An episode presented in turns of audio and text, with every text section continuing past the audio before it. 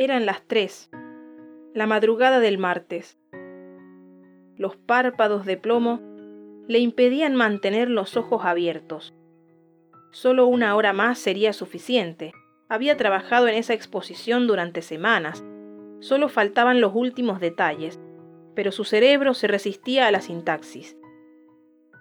Llevaba al menos media hora dándole vueltas al mismo párrafo. Necesitaba acabar la conclusión, pero las palabras se diluían en la corriente desfalleciente de su pensamiento. Miró el reloj. Tres y diez. Ningún progreso. No podía seguir así. Tendría que dormir algunas horas por lo menos y terminar temprano antes de irse. Le disgustaba la idea. Tenía un mal presentimiento. Esa era la gran oportunidad que había esperado. Un salto en su carrera, pero su cansancio no tenía otro remedio. Había guardado los cambios, pensó, y no tuvo tiempo para más.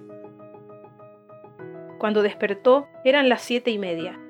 Desesperada, se vistió y corrió a la computadora. Copió en el pendrive el archivo. Sí, lo había guardado, menos mal.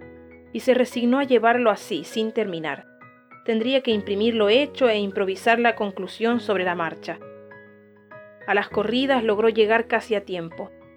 Todo dependía de ese momento. Finalmente segaría los frutos de su esfuerzo.